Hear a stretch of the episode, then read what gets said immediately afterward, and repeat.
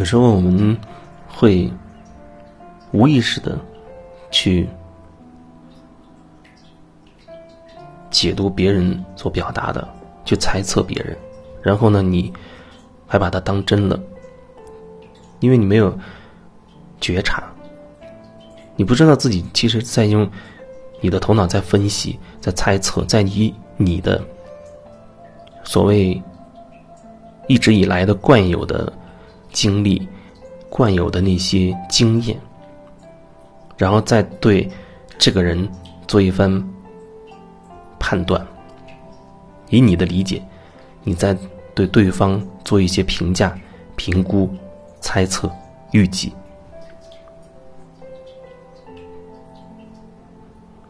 有时候在这个点上，你太过于自信，你甚至就觉得一定就是自己以为的那个样子。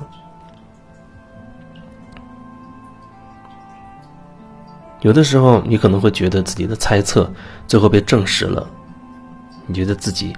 你看我猜对了。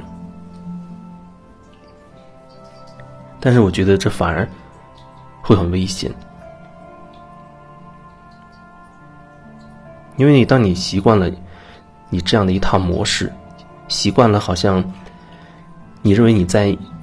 一些场合或者面对某一类人。你好像自信满满的，你觉得你很了解他们，因为你有经验，而且你很少出错，你一直都可以猜测别人的心思。这好像很容易会和一个人的直觉会混在一起，有的时候也确实很难去分辨出来，它可能合在一起的。但是我想表达的是，你是不是有所觉察，还是无意识的？你只是在猜测它，然后你还以为自己是有觉察的，还以为那就是自己的直觉和灵感。当你心中对一个人已经有了疑惑，你想弄清楚对方的真实意图也好，或者你觉得自己有一些东西。没有很清晰的跟对方表明，甚至你对对方有一些疑问也好，你是自问自答啊，按照你所谓的那些很厉害的惯性的思维模式去分析，然后得出一个你以为的答案呢？还是你愿意去真的去跟对方去去沟通去交流？关于这个这个点。很多人都说很难，很难面对那个当事人，却把把心中的这些疑惑、这些问题去说出来。我也深有体会，确实是非常难，特别面对一些特定的人，比如你很在意的人，好像你没有办法对他说那样的话，提出那种疑问。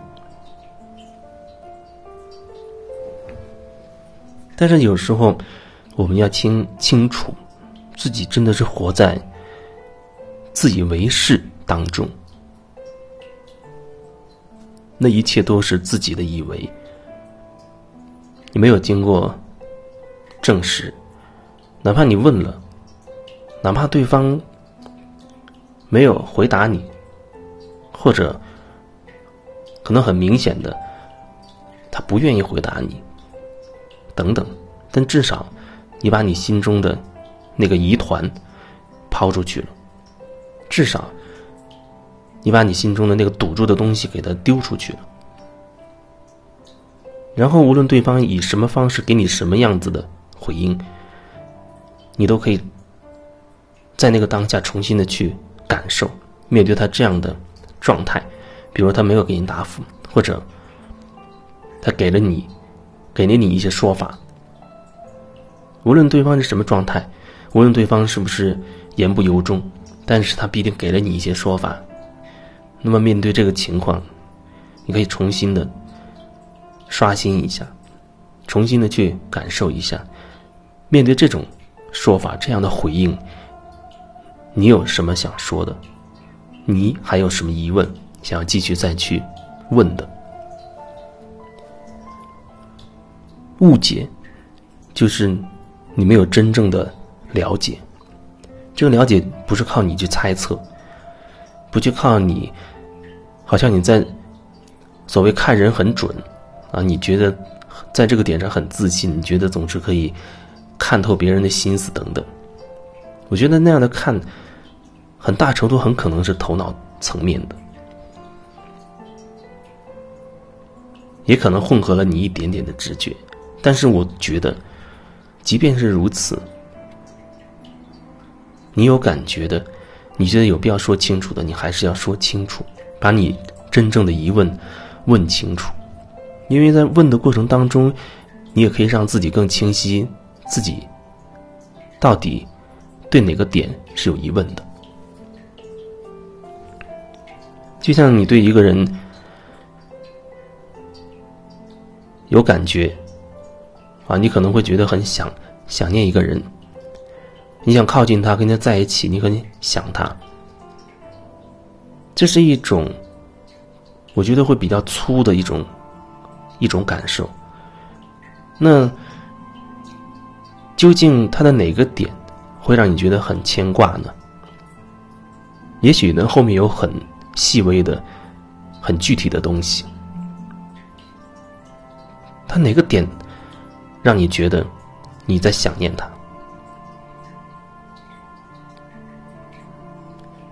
哪个点让你觉得很想靠近他，和他在一起等等？然后为什么那个点会这样的吸引你？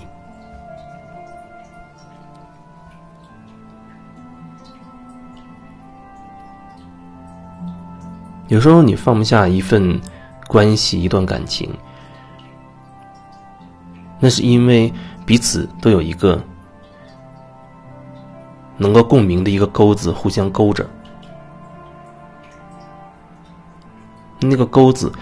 那个点到底是什么呢？这可能需要你更多的去感受你自己，能够更深入的去问自己，一边问一边去感受。先去掉那集体意识的什么道德伦理方面的那些是非对错的观念。就是很真实的去感受，